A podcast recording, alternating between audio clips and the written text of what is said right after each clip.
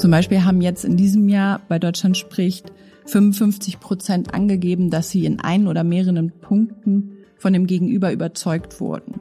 Genau. Aber natürlich gibt es auch die Gespräche oder die Rückmeldung, wo sich äh, die Leute zu Beginn des Gesprächs spinnefeind waren und auch nach dem Gespräch weiterhin. Dass sich die Menschen treffen, die sich sonst nie getroffen hätten, ist schon ein ziemlicher Wahnsinn und dass das dann sogar in einigen Fällen auch dazu führt, dass sich die Menschen ein Stück näher kommen, dass sie Empathie entwickeln oder vielleicht auch einen anderen Standpunkt sozusagen anerkennen, das ist schon ziemlich viel.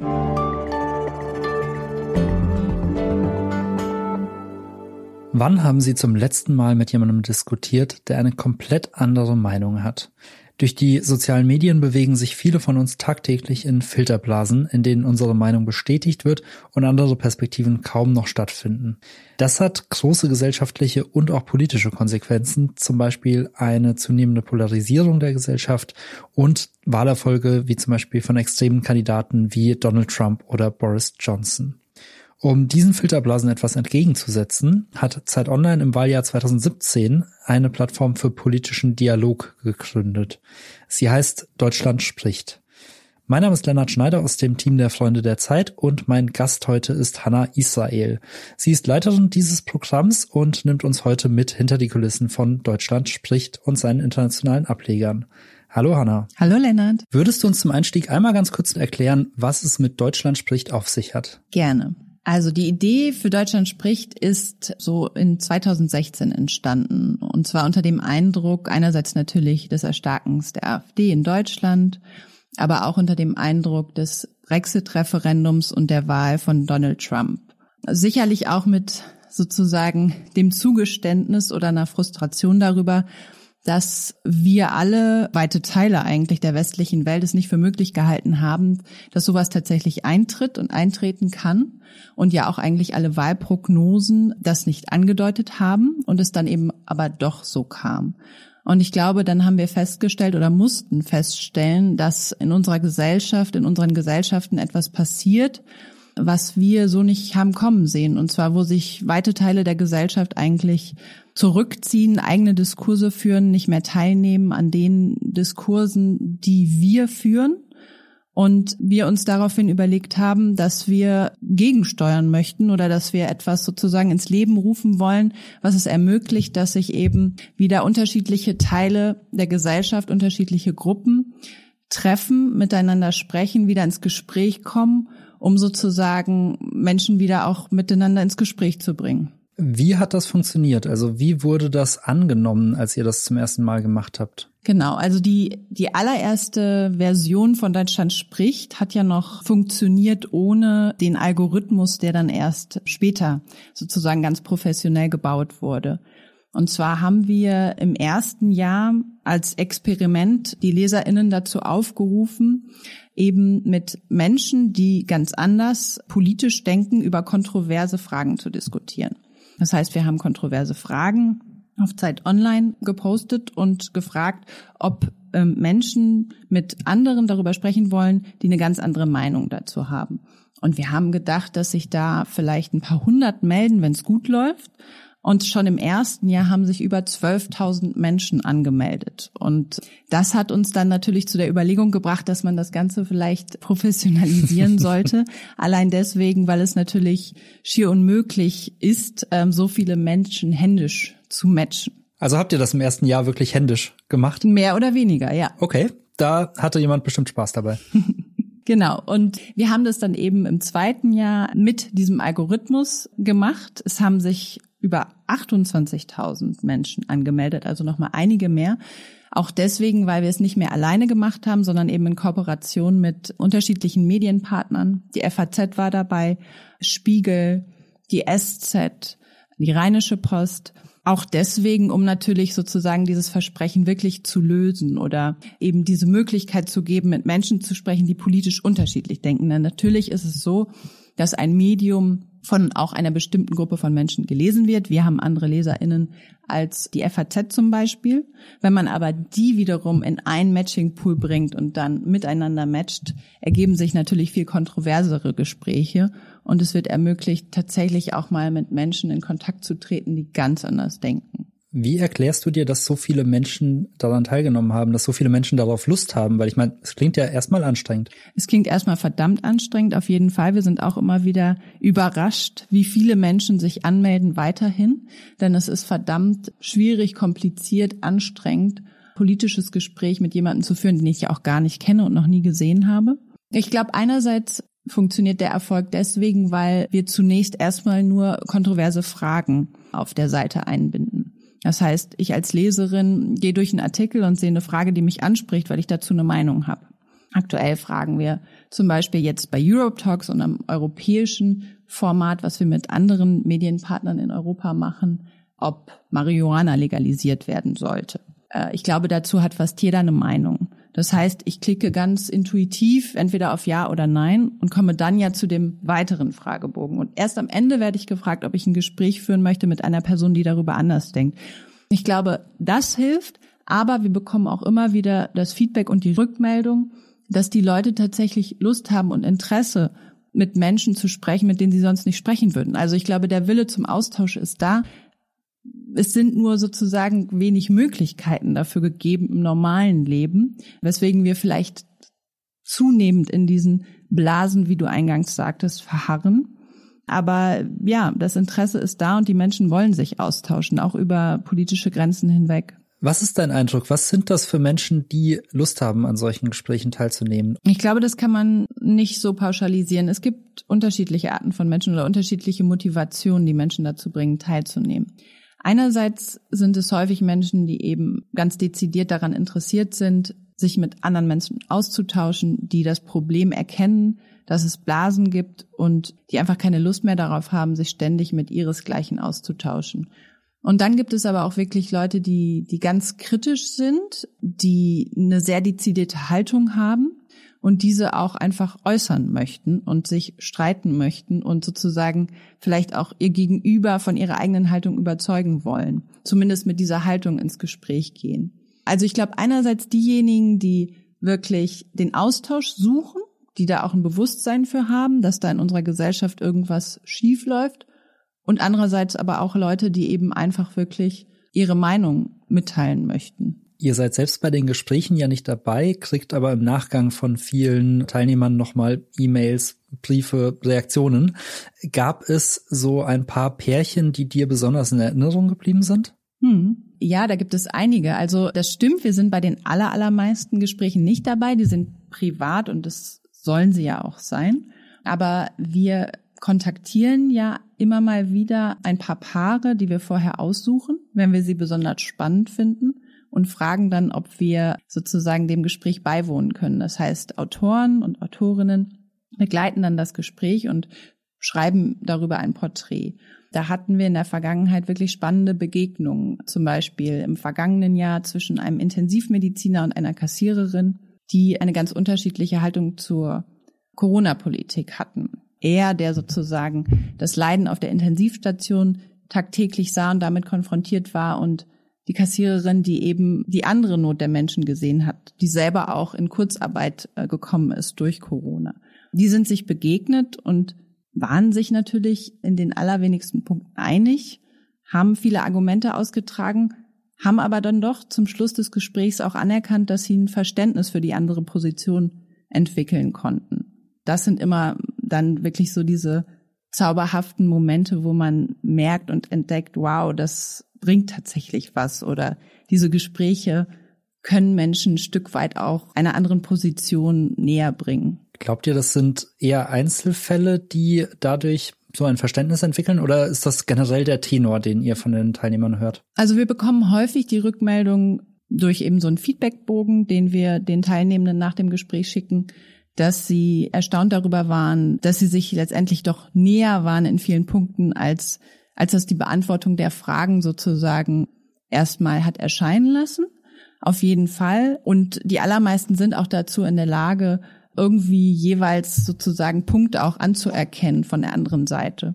Zum Beispiel haben jetzt in diesem Jahr bei Deutschland spricht 55 Prozent angegeben, dass sie in ein oder mehreren Punkten von dem Gegenüber überzeugt wurden. Dass es also durchaus da auch zu einem Umdenken geführt hat oder sozusagen anderer Standpunkt auch angenommen wurde. Genau. Aber natürlich gibt es auch die Gespräche oder die Rückmeldungen, wo sich äh, die Leute zu Beginn des Gesprächs spinnefeind waren und auch nach dem Gespräch weiterhin. Und ich glaube, da muss man auch, ja, mit seinen Ansprüchen oder sozusagen mit seinen Hoffnungen ganz moderat und, wie soll man sagen, zurückhaltend umgehen. Denn dass sich die Menschen treffen, die sich sonst nie getroffen hätten, ist schon ein ziemlicher Wahnsinn. Und dass das dann sogar in einigen Fällen auch dazu führt, dass sich die Menschen ein Stück näher kommen, dass sie Empathie entwickeln oder vielleicht auch einen anderen Standpunkt sozusagen anerkennen, das ist schon ziemlich viel. Was viele der Gespräche ja gemeinsam haben, ist, dass man am Ende gar nicht so sehr über die Sachen diskutiert, sondern dass sich die Gesprächspartner häufig auf emotionaler Ebene näher kommen, dass sie irgendwie gemeinsame Erfahrungen teilen. Gibt's da noch eine Anekdote, einen Fall, der dir besonders in Erinnerung geblieben ist? Es ist auch eine Geschichte aus dem vergangenen Jahr, wo wir zwei Protagonisten begleitet haben bei ihrem Gespräch auch über die Corona-Politik. Der eine Fliesenleger, der andere Biologe, die sich also sehr ja, gestritten haben, wenn es um die inhaltlichen Fragen zur Corona-Politik ging, da sehr unterschiedliche Meinungen hatten, dann aber während des Gesprächs festgestellt haben, dass sie ein gemeinsames Schicksal teilen, und zwar schwere Krebserkrankungen in den jeweiligen Familien und auch selbst davon betroffen waren und auch teilweise noch sind. Und sich dann, ja, äh, zum Schluss des Gesprächs sehr nahe gekommen sind, wie du sagst, auf einer sehr emotionalen existenziellen Ebene und darüber ein Stück weit zueinander gefunden haben. Es ist also schön zu sehen, dass eben das Gespräch dann häufig weggeht von dem, was denkst du und sozusagen diesem reinen Faktenaustausch hin zu, wie geht es dir eigentlich? Welche Erfahrungen hast du im Leben gemacht und wie bist du dahin gekommen, vielleicht auch zu deinen Haltungen? Was hast dich geprägt und warum denkst du, wie du denkst? Inwieweit mischt ihr euch eigentlich ein, wie die Gespräche ablaufen? Also gebt ihr denen irgendwie einen Fragebogen mit oder nochmal die Auswertung, in welchen Punkten sie unterschiedlicher Meinung sind? Haken die Leute dann so Punkt für Punkt ab und, und versuchen zu verstehen, was, wo ihre Differenzen lagen? Also wir geben da gar nichts vor, machen das auch bewusst. Das heißt, äh, die Teilnehmenden haben die Fragen, die sie ja ganz ursprünglich zur Anmeldung beantwortet haben und hangeln sich meist dann an diesen Fragen entlang, obwohl natürlich dann manche Fragen so prägnant und dominant sind, dass das Gespräch dann irgendwann da bleibt und nicht unbedingt alle abgehandelt werden. Wir hatten ja in diesem Jahr auch ein Gesprächsformat in den USA äh, mit USA Today als Medienpartner und die haben das ein bisschen anders gemacht. Die haben die Teilnehmenden auf eine Plattform geführt, wo sie dann so eine Art Conversation Guide hatten, die das Gespräch angeleitet hat. Und was da ganz spannend war, ist, dass die eigentlich versucht haben, zumindest äh, den Beginn des Gesprächs möglichst apolitisch zu führen. Das heißt, die haben die Teilnehmenden dazu angehalten, erstmal darüber zu sprechen, welche Idee sie eigentlich von Amerika teilen oder welchen Patriotismus sie sogar verbinden. Aus der Erkenntnis oder ich glaube auch aus der Angst heraus, dass natürlich die, Her äh, die Fronten in den USA so verhärtet sind, dass man da irgendwie einen anderen Einstieg finden muss. Das heißt, so ein bisschen ja, im Sinne der Common Ground Theory, was verbindet uns eigentlich und lass uns das doch erstmal gemeinsam herausfinden, bevor wir anfangen, uns über die Inhalte zu streiten. Überlegt ihr auch, dass ihr in den Mails vielleicht an die Teilnehmer erstmal eine Gemeinsamkeit reinschreibt? So nicht, aber wir denken auch gerade darüber nach, ob wir vielleicht eine Form von Conversation Guide finden könnten oder ob wir auch vielleicht nochmal gemeinsam mit WissenschaftlerInnen herausfinden, welche Gesprächsführung eigentlich besonders effektiv oder produktiv ist, wenn es darum geht, ja moralische oder eben ideologische Konflikte zu lösen. Das heißt, welche Eingangsfrage ist gut, welche Haltung sollten die Teilnehmenden haben, was macht es für einen Unterschied, wo sie sich vorab informiert haben und so weiter. Also inwieweit kann man dadurch dann durch Gesprächsführung einen positiven Einfluss nehmen. Das ist auf jeden Fall etwas, was wir uns jetzt in Zukunft auch näher anschauen wollen. Ich glaube, das wäre für viele Leserinnen und Leserinnen spannend zu wissen. Du hast vorhin mal erwähnt, dass ihr mit Medienpartnern zusammenarbeitet, um möglichst diverse Meinungen auch ähm, reinzubekommen. Und das Ganze lebt ja auch davon, dass ihr wirklich Extreme auch habt. Schafft ihr es wirklich so, das gesamte gesellschaftliche Spektrum zu erreichen und dann auch abzubilden? Also ich glaube, es ist nicht Ziel oder Anspruch, dass wir jetzt wirklich die absoluten Ränder der Gesellschaft erreichen oder wie du sagst, Extreme. Denn da ist es vielleicht auch gar nicht mehr möglich, tatsächlich in den Dialog zu treten. Also wo die Positionen ganz verhärtet sind, ist es schwierig. Aber auf jeden Fall erreichen wir sehr konservative Menschen, die sich auch teilweise zum Beispiel der AfD zugehörig fühlen.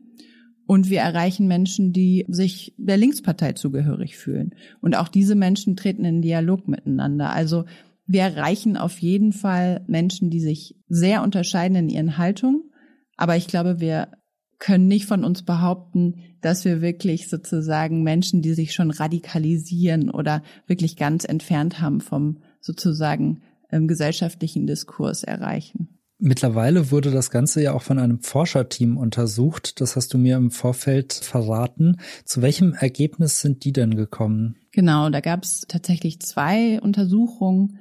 Die eine läuft noch. Bei der ersten im Jahr 2018 wurde Deutschland spricht von dem Verhaltensforscher Armin Falk der Universität Bonn untersucht und der hat mit seinem Team festgestellt, dass eben so ein Vier-Augen-Gespräch, was mindestens zwei Stunden geht, wo wirklich nur zwei Personen beteiligt sind und auch kein Publikum vorhanden ist, dazu führen kann, dass eben Vorurteile abgebaut werden, dadurch die Empathie in das Gegenüber gesteigert wird und indirekt dadurch auch der Glauben an den gesellschaftlichen Zusammenhalt. Und in diesem Jahr wurde Deutschland spricht von zwei Forschenden aus Harvard und Stanford untersucht, äh, mit Hinblick auf die Frage, inwieweit so ein Gesprächsformat dazu in der Lage ist, affektive Polarisierung zu reduzieren oder zu verringern. Also affektive Polarisierung ist das, was sozusagen bei uns in der Gesellschaft zum Problem wird. Wenn man in sozusagen einem Gegenüber, was politisch anders denkt, nicht mehr nur eine Person sieht, die anders denkt, sondern einen politischen Feind. Wenn man sich also nicht mehr dazu bereit erklärt, mit dieser Person gemeinsam zu Abend zu essen, sich zu treffen, auszutauschen oder irgendeine Form von Begegnung einzugehen. Und die haben eben mit Hilfe von so Pre- und Post-Surveys, also die haben die Leute befragt vor ihrem Gespräch und nach ihrem Gespräch, haben dann festgestellt, dass die Paare nach ihrem Gespräch eher dazu bereit sind, miteinander zu kooperieren. Das heißt also, dass eben diese Gespräche dazu in der Lage sind, diese affektive Polarisierung zu verringern und damit eben auch eine neue Gesprächsbereitschaft zwischen den Positionen zu erzeugen. Nachdem das Ganze in Deutschland ja sehr erfolgreich gestartet ist und wie du schon sagst, äh, sehr viele auch positive Effekte für die Teilnehmer, aber vielleicht sogar auch auf gesellschaftlicher Ebene hat, habt ihr das Ganze ja auch zu einem Exportschlager gemacht. Ihr habt die Plattform My Country Talks ins Leben gerufen. Ihr organisiert in diesem Jahr zum dritten Mal das paneuropäische Event Europe Talks. Und du hast mir gerade erzählt, dass Thailand Talks heute startet. Wie genau kann man sich das vorstellen? Wie funktioniert das in anderen Ländern? Und welche Unterschiede gibt es da zwischen Deutschland und anderen Ländern, was die Debattenkultur angeht? Genau, es war so, dass nach der ersten oder der zweiten Ausgabe von Deutschland spricht europäische Medienpartner auf uns zugekommen sind und gefragt haben, ob sie äh, diesen Algorithmus auch in ihren eigenen Ländern nutzen können, um eben ihre LeserInnen miteinander ins Gespräch zu bringen. Natürlich, weil ja damals 2017, 2018 die Situation in, in Westeuropa eine sehr ähnliche war. Und es haben dann Gesprächsformate stattgefunden in äh, Schweden, in Finnland, in Österreich, in den Niederlanden, in Italien und noch weiteren Ländern in Europa. Und 2019 haben wir dann zum ersten Mal in Kooperation mit einiger dieser Medienpartner Europe Talks auf die Beine gestellt. Und zwar unser paneuropäisches Format, wo eben die Prämisse ist, dass Menschen aus unterschiedlichen Ländern miteinander ins Gespräch kommen. Das heißt, wir matchen nicht nur Menschen, die anders denken, sondern sie kommen auch noch aus anderen Ländern. Und wir machen das jetzt in diesem Jahr zum dritten Mal, haben es jetzt vor zwei Wochen zum dritten Mal gestartet und in den vergangenen zwei Jahren haben wir über 35.000 Menschen miteinander ins Gespräch gebracht. Das heißt, auch da ist die Resonanz riesig und natürlich ist das nochmal würde ich sagen, eine ganz andere Form der Begegnung, denn sie ist nicht nur zwischen politisch Andersdenkenden, sondern natürlich auch zwischen Menschen aus anderen Ländern. Also wir schaffen damit einen grenzüberschreitenden Dialog, wo vielleicht auch erstmal so ein grundlegendes Verständnis oder so ein gemeinsamer Nenner aufgebaut werden kann über viele europäische politische Fragen, die uns eben alle betreffen, wo aber sonst kaum die Möglichkeit zum Austausch besteht. Welche Fragen stellt ihr da zum Beispiel? Also gerade jetzt auf der europäischen Ebene, was waren Themen, die besonders polarisiert haben? Also es geht häufig um Themen wie Migration und Einwanderung. Corona hat im letzten Jahr auch eine Rolle gespielt. Auch in diesem Jahr fragen wir, ob es in der Europäischen Union eine Impfpflicht gegen das Coronavirus geben sollte. Aber wir fragen zum Beispiel auch, ob Marihuana legalisiert werden sollte. Wir fragen, ob wir zu abhängig von russischer Energie sind. Wir fragen wieder, ob Europa mehr Geflüchtete aufnehmen sollte, aber auch, ob Verbrennermotoren ab 2030 verboten werden sollten, ob innerländische Flüge abgeschafft werden sollten. Also es geht eben um die großen Themen in Deutschland sowie in Europa, also Klima, Corona und Migration, Integration. Und was sind für euch die größten Unterschiede zwischen den deutschlandweiten Events und den europäischen? Also habt ihr da unterschiedliche Erfahrungen gemacht? Naja, also ich glaube, diese Erfahrung eben mit jemandem aus einem anderen Land zu sprechen, den man sonst nie getroffen hätte, ist vielleicht noch mal ein Stück überwältigender oder auch berührender, als wenn man jetzt mit einer anderen deutschen Person spricht. Also wir hatten da gerade im vergangenen Jahr bei unserer Abschlussveranstaltung super schöne Momente, wo Leute teilweise so mit eigenen europäischen Visionen auch auf die Bühne getreten sind und appelliert haben an ein gemeinsames Europa. Aber wir hatten da zum Beispiel auch ganz interessante und spannende Momente, wo eben Briten, äh, die mitgemacht haben, nach den Gesprächen das Feedback gegeben haben, dass sie geglaubt und gedacht hatten, dass sie jetzt ganz vielen Europäern in Gesprächen gegenübertreten, die sie alle ablehnen und verachten für ihre Entscheidung, aus der EU auszutreten. Dass das aber häufig gar nicht der Fall war, sondern dass eher Bedauern ausgedrückt wurde und ja die Traurigkeit darüber, dass die Briten uns jetzt verlassen haben. Und ich glaube, das war für viele auch ein schöner Moment. Ne? Und im vergangenen Jahr war es natürlich noch mal besonders, weil einerseits hat uns diese Pandemie ja verbunden, aber andererseits hat sie uns ja auch total entfernt. Niemand konnte mehr reisen, niemand konnte mehr aus seinem eigenen Land heraus. Das heißt, all diese Berührungspunkte, die man sonst in Europa hat, waren von einem Tag auf den anderen nicht mehr da.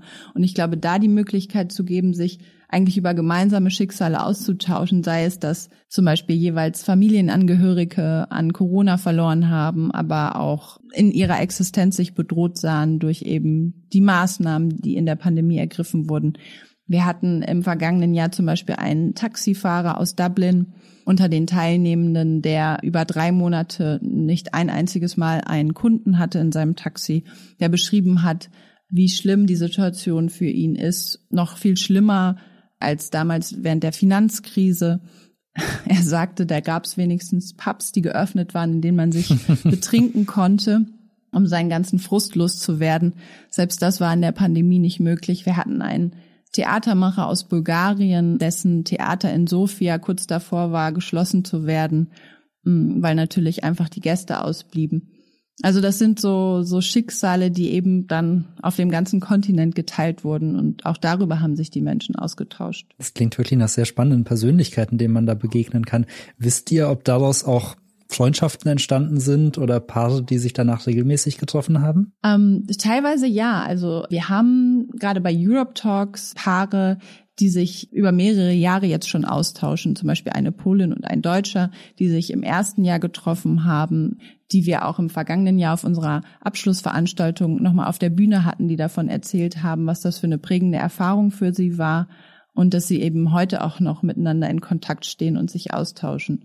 Und wir hatten in diesem Jahr oder wir haben in diesem Jahr bei Deutschland spricht ein paar, die sich ganz freiwillig jetzt schon zum fünften oder sechsten Mal getroffen haben. Also die haben sich einmal getroffen und dann festgestellt, dass sie sich weiterhin unterhalten möchten und haben einen Stammtisch eingerichtet und treffen sich jetzt jeden Dienstagabend um 20 Uhr gemeinsam vom Bildschirm. Und das ist ziemlich spannend, denn der eine ist nicht nur AfD-Wähler, sondern auch AfD-Mitglied und der andere ist ein ehemaliger Entwicklungshelfer oder jemand, der in der Entwicklungszusammenarbeit gearbeitet hat. Also die sich eben politisch sehr, sehr weit auseinander liegen und eigentlich wenig miteinander teilen, trotzdem aber beide die Motivation haben, einander besser zu verstehen. Wisst ihr, wie die Abende zwischen den beiden ablaufen? Hitzig, aber sie finden weiterhin statt. Okay, das ist ein gutes Zeichen.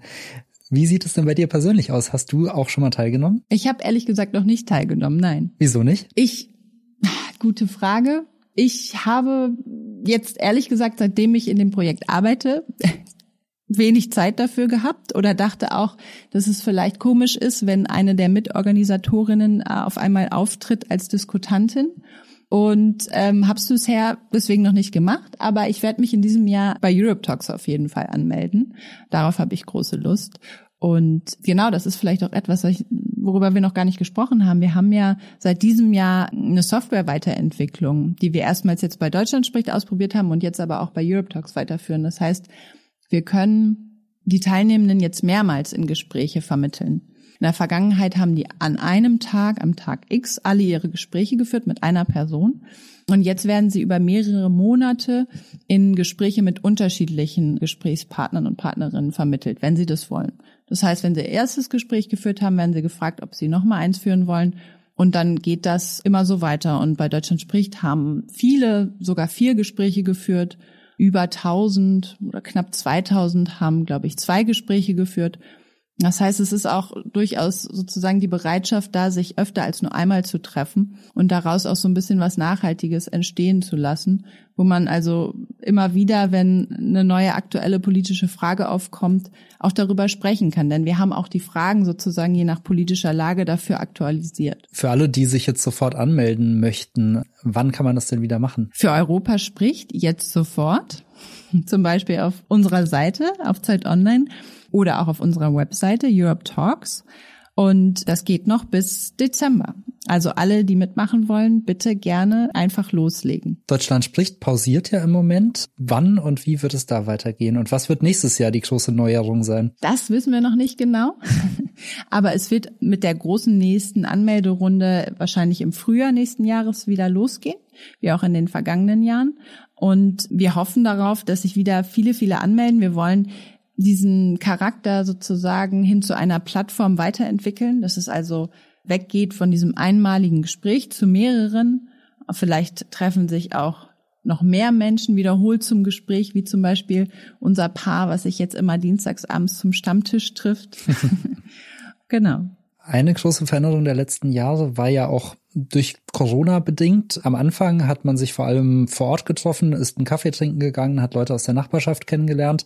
Durch Corona wurde das Ganze dann zwangsläufig digitalisiert und vor die Bildschirme verlegt.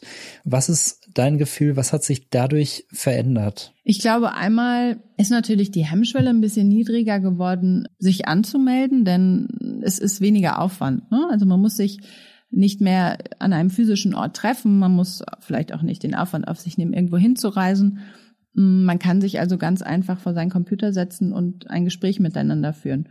Natürlich oder glaube ich, ist es so, dass diese wirkliche persönliche Begegnung, wo sich zwei Menschen ähm, gegenübertreten, ähm, sich sehen, einfach auch nochmal vielleicht ein bisschen mehr Smalltalken, sich kennenlernen, nochmal ein Stück weiter das ist, was wir uns wünschen oder was wir uns vorstellen.